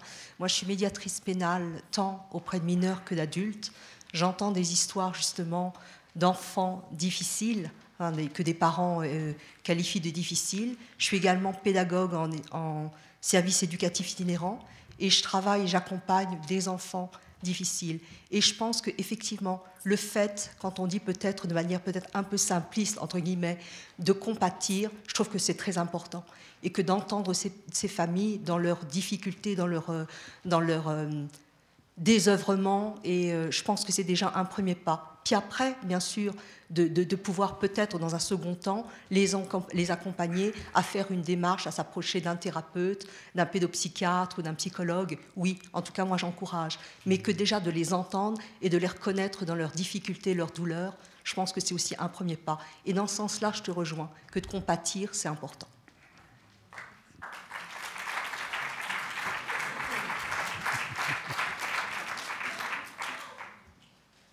Peut-être pendant qu'il y a d'autres questions qui se préparent, euh, si on, remonte un cran, je dirais, et si on prend les enfants tyrans, par exemple, euh, où je dirais on n'a pas forcément une violence, on a, pas, on a plutôt une sorte de pyramide effectivement inversée. Euh, ma question, elle est double. C'est la première, c'est qu'est-ce qu'on peut faire? Donc, de nouveau, c'est pas des situations dangereuses, c'est juste des situations désagréables et où il y a des dynamiques qui s'emballent et où on n'arrive plus à faire façon. Ça, c'est une première chose. Et puis l'autre chose, peut-être aussi donc ça, c'est la question de, la responsabilité peut-être plus des parents, là où, ils ont, là où ils ont vraiment une marge de manœuvre, qu'est-ce qu'ils peuvent faire, qu'est-ce qu'on peut leur conseiller? C'est une première chose. La deuxième question viendra après, parce que je l'ai oublié. Ah, les, enfants tyrans, euh, l'objectif, c'est de trouver des parents, des, thérapeutes qui sont un peu spécialisés dans ce domaine et qui sont, sont armés pour soutenir des parents dans une réaffirmation de leur autorité avec un projet pédagogique qu'ils peuvent exercer euh, selon une formule en progression dans le cadre familial. Évidemment, de travailler avec ces enfants-là dans un, dans un contexte systémique également, en, en, accueillant les familles avec ces enfants, essayant de montrer comment les parents peuvent agir sur des choses relativement simples pour réinverser la pyramide en quelque sorte. Euh, parfois, on a besoin aussi euh, d'avoir des assistances euh, sociales qui s'investissent aussi sur le terrain avec ces familles pour les aider à, souffler de temps en temps. Parce que ces parents, vous savez, il y a des parents qui, sont prêts à se faire aider et demandent de l'aide, et il y en a d'autres qui ont de la peine à accepter, et il y en a certains qui ont de la peine à comprendre comment changer aussi. Et ça, c'est assez frustrant parfois, c'est cette incapacité de transmettre des bons filons à des parents qui ne sont pas aptes toujours à, capter comment euh, euh, mettre en pratique les bons conseils. D'autres questions ici Merci. Je rebondis juste euh, sur la question de Marie-Thérèse. Comment faire Enfin, quelle piste peut-on avoir quand on n'est pas impliqué dans la situation familiale? D'un enfant tyran, mais qu'on est impliqué dans son entourage, avec d'autres enfants qui sont euh, euh, les nôtres, qui peuvent être des cousins, qui peuvent être euh, dans la famille proche ou, des amis, et qui subissent ces différentes formes de violence, qui en sont quelquefois victimes, qui sont dans une dynamique où quelque part on est face à des parents, alors certains sont peut-être conscients des difficultés, enfin sont peut-être conscients de la situation, et c'est là où moi je, je trouve extrêmement intéressant d'avoir, euh, de pouvoir mettre des mots en fait sur ces situations-là, au travers des ouvrages, au travers de le fait d'en parler, que ce ne soit pas un tabou, le fait de pouvoir l'exprimer, ça me semble vital, essentiel. Euh, mais une fois le constat posé, les solutions sont difficiles à trouver. Je, je, je, je voulais pas vous interrompre, mais je vous en prie, si vous vouliez terminer, j'étais un peu mal poli. non, du tout, je fais ça régulièrement aussi. Euh, non, l'idée, c'est de se dire, OK, comment faire face euh, Comment aussi s'adresser à ces enfants qui sont peut-être des tyrans, mais qui quelquefois, en, parallèle, sont aussi extrêmement attachants euh, Comment arriver à interagir quand on est face à des parents qui sont dépassés ou qui ne veulent pas ou qui ne peuvent pas prendre conscience de la situation, euh, comment interagir dans, ce cas de figure-là vis-à-vis de l'enfant, puis vis-à-vis des parents également. J'aimerais bien pouvoir patenter. Merci de la question et ma réponse ne va pas vous satisfaire. De, pensez au problème du harcèlement entre pères à l'école, par exemple. C'est une autre forme de tyrannie de certains enfants l'école, avec tous les moyens qu'elle a à disposition, on ne sait pas souvent comment régler ces, situations, on est bien démunis.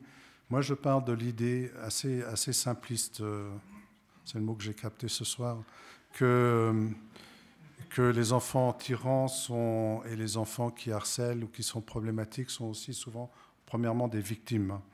Donc de pouvoir porter un regard différent sur eux, de pouvoir se dire que ce sont des enfants déjà sur les, pour lesquels ça vaut la peine d'intervenir, de mobiliser leur entourage à ne pas se décourager, à, créer des lignes de communication de soutien et parfois hors des heures de bureau, euh, d'être prêt à répondre au téléphone à 11 heures quand il y a une crise à la maison et peut-être même des fois y aller, de prendre les devants et de téléphoner aux jeunes adolescents euh, qui, à 8 heures du matin, ne veut pas aller à l'école et vous, vous anticipez, vous lui envoyez un message d'encouragement pour qu'il y aille.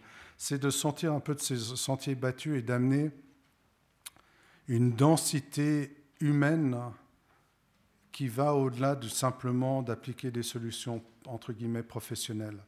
Et tu, tu mentionnes la, la, médiation, par exemple, on est dans un autre registre euh, d'aide où on mobilise aussi des, compétences qui appartiennent aux personnes euh, elles-mêmes euh, pour, pour, pour, gérer ces conflits.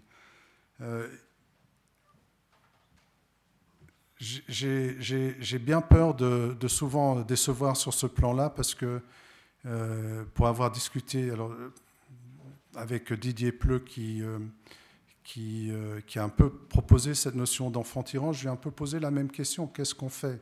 Et il est alors c'est moi qui applique ce terme, c'est mon interprétation, je trouve d'un très grand cynisme lorsqu'on lui pose cette question. Il dit ben, pas grand-chose, on se trouve un peu démunis les interventions classiques, on fait ce qu'on peut et ça aide un certain nombre d'enfants. Il faut soutenir les parents pour que la crise passe et il faut faire confiance euh, au développement euh, de l'enfant euh, dans le temps. Et je pense que c'est aussi le message qu'on donne souvent à des adolescents, des parents d'adolescents qui dysfonctionnent. Ne perdez pas foi, ne perdez pas foi. C'est quand même incroyable que j'utilise un terme comme ça ne perdez pas confiance en votre adolescent, restez mobilisé.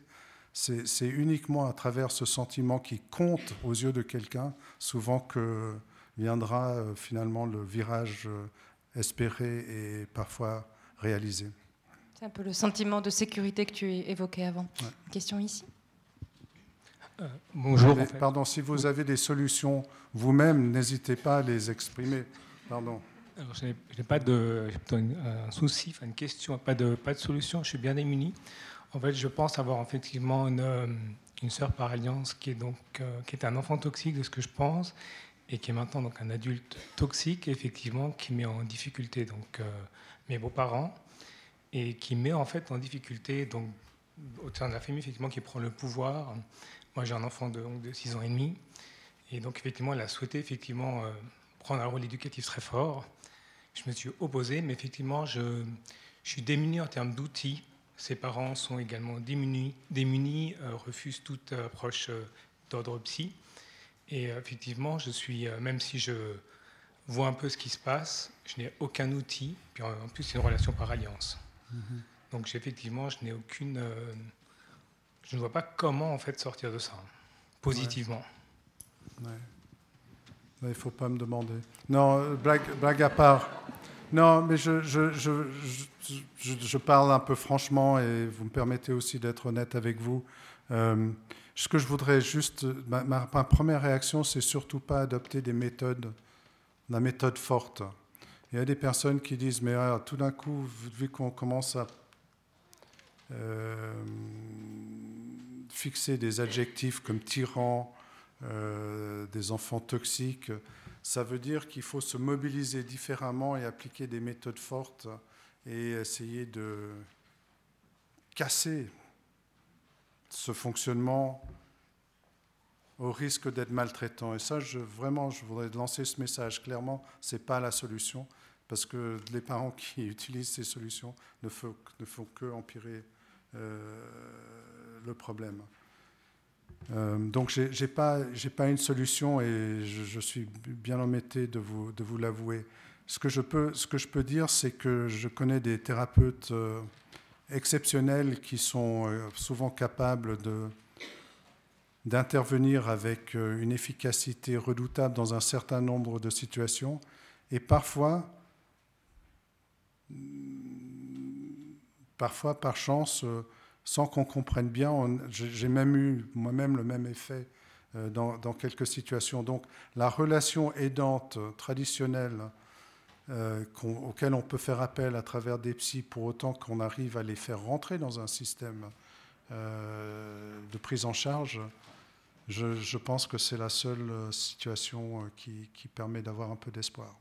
Mais c'est évidemment, je ne peux pas vous dire le nombre d'adolescents qui m'ont été amenés par leurs parents et qui refusent de revenir une deuxième fois. Ça ne les intéresse pas du tout d'être contraints de venir voir un psy. Ça, c'est la solution qui se dessine. Il y a d'autres questions ici? Bonsoir. Bonsoir. Euh, vous nous avez parlé beaucoup euh, de H, euh, de fermer à clé tout ça.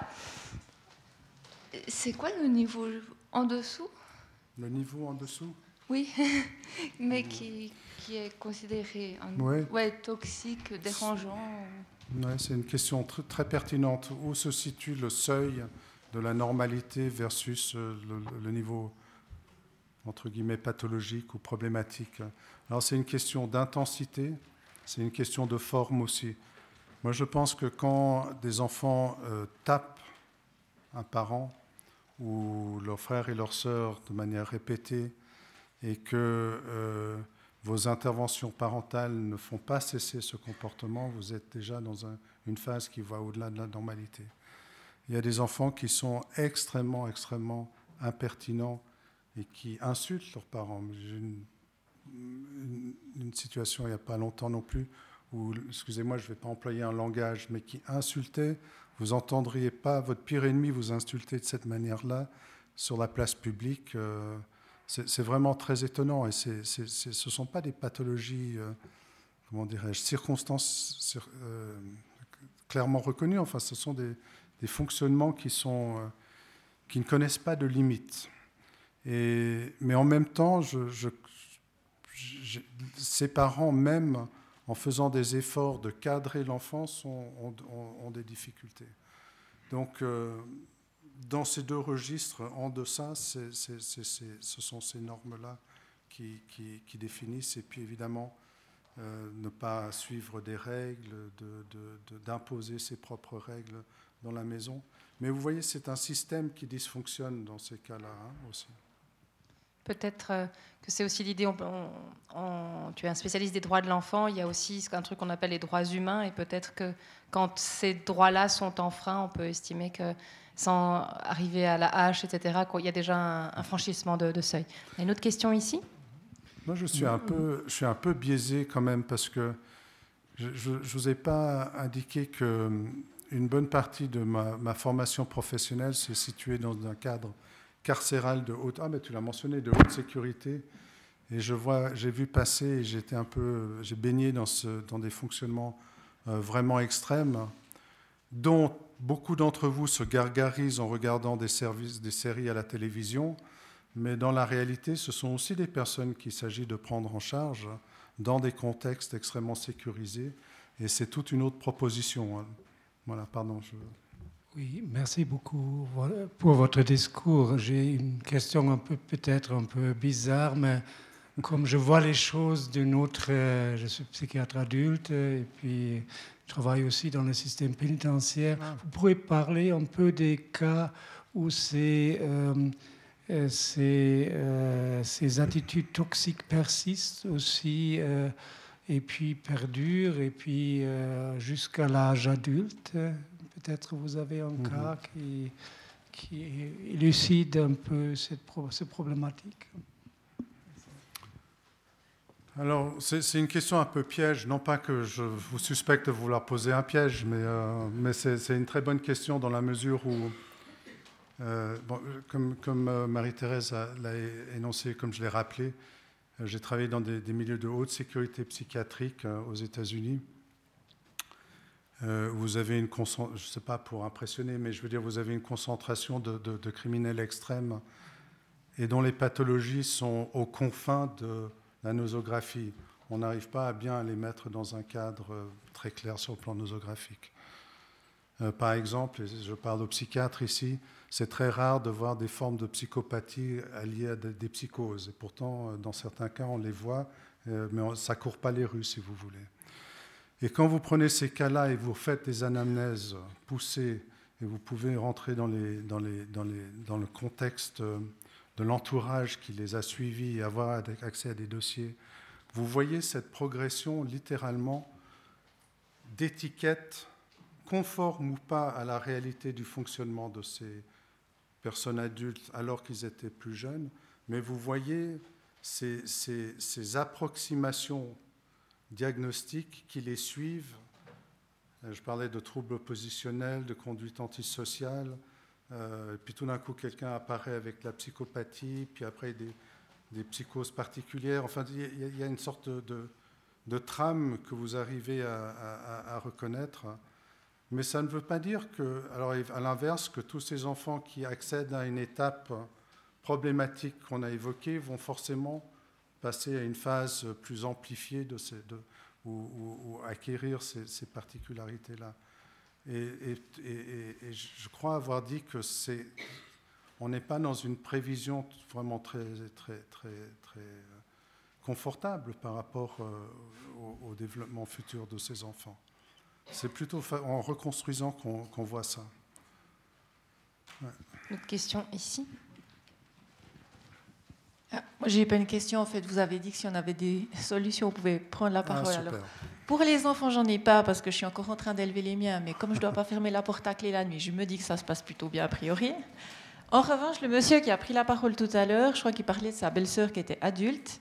Et donc, euh, moi, je pense que quand les enfants toxiques sont devenus des adultes toxiques, il n'y a qu'une seule chose à faire, c'est de les éviter. Et quand ils font partie malheureusement de sa famille, eh ben, on peut peut-être pas forcément complètement couper les plombs, mais les, ponts. Ça nous. ça. Mais euh, je pense qu'on peut peut-être pas forcément complètement couper les ponts, mais il faut absolument mettre la distance. Je pense que c'est la seule chose à faire. Voilà. C'était d'ailleurs une des pistes que donnait euh, Isabelle Nazareaga, qu'on avait accueillie ici, qui est une des grandes spécialistes des, manipulateurs, en disant à un moment donné, il n'y a plus de projet pédagogique possible. Euh, la seule issue, c'est la distance, c'est couper les ponts, parce que c'est impossible. On peut pas. Les plus grands manipulateurs ne guérissent jamais. Oui, mais vous vous rendez compte, passe encore qu'on coupe les ponts avec un mari manipulateur pervers narcissique, pour reprendre les expressions à la mode. Hein mais coupez les ponts avec votre propre enfant. Coupez les ponts avec quelqu'un qui est vraiment proche. la solution de madame était par rapport à quelqu'un qui est un peu plus distant. On a encore une question, une remarque ici Oui, j'aimerais savoir ce que dit ce petit endroit qui, paraît-il, est très sensible chez vous, où vous ressentez les choses qui vont venir. Parce que moi, j'ai la pétoche. Euh, quand je vois les difficultés qu'on a eues en tant qu'enfant de se faire, mais on s'est fait grâce à des barrières, à des murs, on avait l'impression qu'on était entouré. Et pourquoi je vous dis ça, c'est que tous les soirs, à la radio romande, il y a non-stop des gens isolés qui parlent, non-stop, toutes les semaines, et ça dure depuis des années. Et je me dis, mais qu'est-ce qu'on a à offrir? Où, est partie cette sorte de peut-être euh, zone euh, d'écoute, de partage? Les bistrots ferment, euh, les, les, gens se voient plus, on se sent de plus en plus isolé. Comment est-ce qu'un enfant peut avoir deux ou trois, je sais pas, qu'est-ce qu'on va dire, pour reprendre euh, le, pilier, le pilier de résidence, résilience, une sorte de, de, tuteur de résilience. De tuteur, merci. Voilà, j'y arrive. Un, tuteur, ils sont ils sont plus là. Qu'est-ce, est-ce que vous avez la même peur que moi?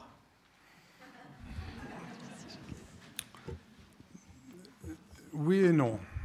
Euh, oui, parce que je m'inquiète aussi de beaucoup des phénomènes que vous décrivez et, et d'autres encore qui, euh, qui signalent qu'il y a une, sorte, alors peut-être pas dans ce coin-ci de la Suisse, mais d'un espèce d'émiettement des, fonctionnements sociaux.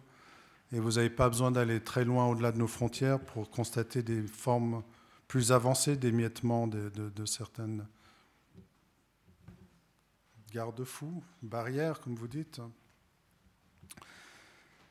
Euh, et, je suis content que tu aies mentionné cette notion des, droits humains. Vous savez, pour passer à un niveau macro, euh, nous avons des niveaux de violence qui s'éveillent euh, dans certaines sociétés, même pas si loin de nous, mais même également en Suisse, hein, euh, qui sont libératrices de violence, de discrimination, de, manque de respect vis-à-vis des, uns et des autres. Il n'y a qu'à prendre quelques discours sur la migration pour comprendre euh, des relents de certaines idéologies qui ressortent.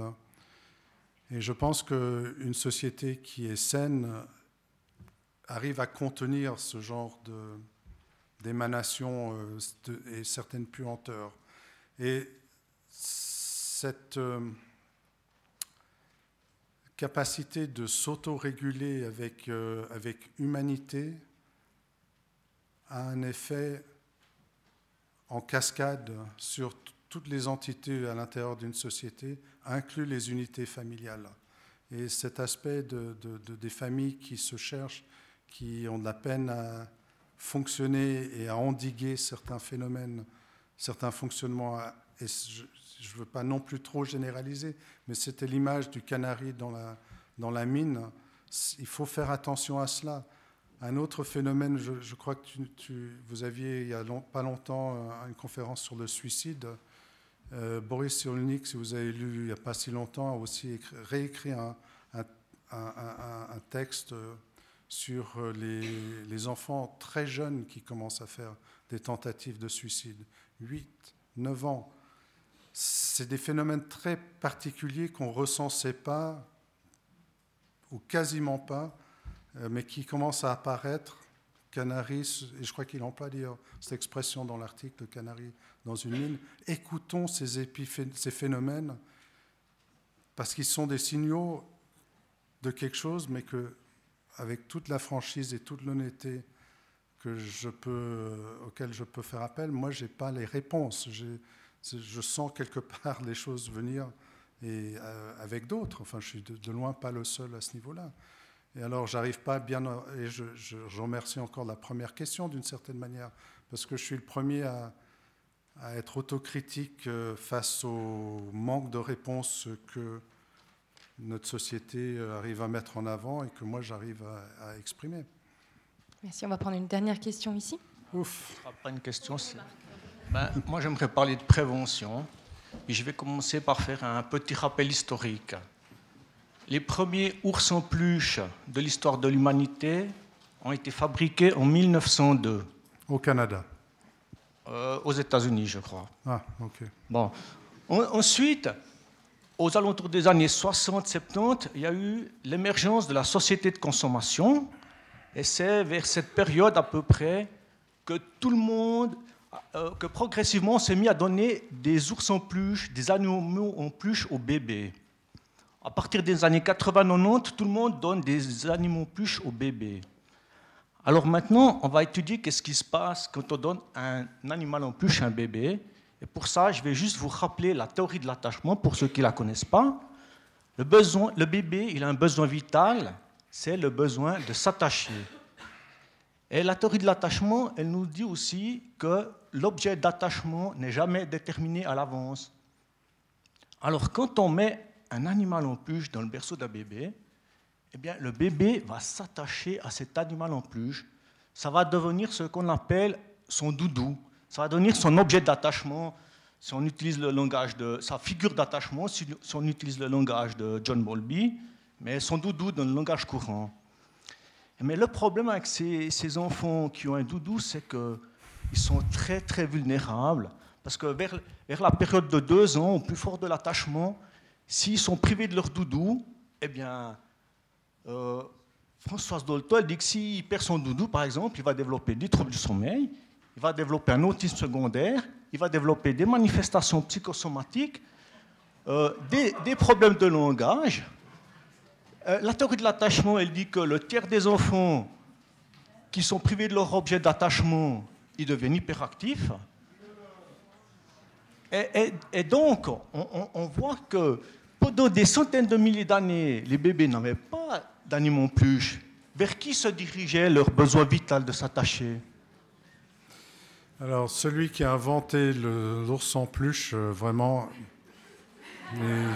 il, porte une grande responsabilité. Et je ne suis pas du tout en train de me moquer de, ce que vous dites, parce que entre les lignes, vous mettez les doigts sur des choses importantes. Euh, et les ours en peluche ne peuvent pas remplacer des, contextes humains euh, qui euh, sont finalement la réponse au développement harmonieux. Merci beaucoup, monsieur de cette alors, alors, moi, je vous dis, euh, je voulais, alors la prévention, de, pour prévenir l'émergence des enfants tyrans, les enfants téflons, les enfants rois, c'est de revenir à l'ancienne méthode éducative. On donne pas d'animaux plus au bébé, on laisse le bébé s'attacher à ses parents. C'est comme ça qu'il prend un bon départ dans la vie. Merci beaucoup. Votre proposition vous appartient. Si elle inspire certaines personnes, n'hésitez pas. voilà, peut-être on va, on va arrêter là parce que voilà, les journées sont assez longues comme ça. Merci beaucoup, Philippe. Merci beaucoup à vous pour vos questions. Euh, elles nourrissent le débat, la discussion, la réflexion. Et je pense qu'effectivement, on a besoin de réfléchir à nos modèles de fonctionnement familiaux et nos modèles pédagogiques. Le bar est ouvert. Les livres sont là. Merci beaucoup, Philippe, et bonne fin de soirée.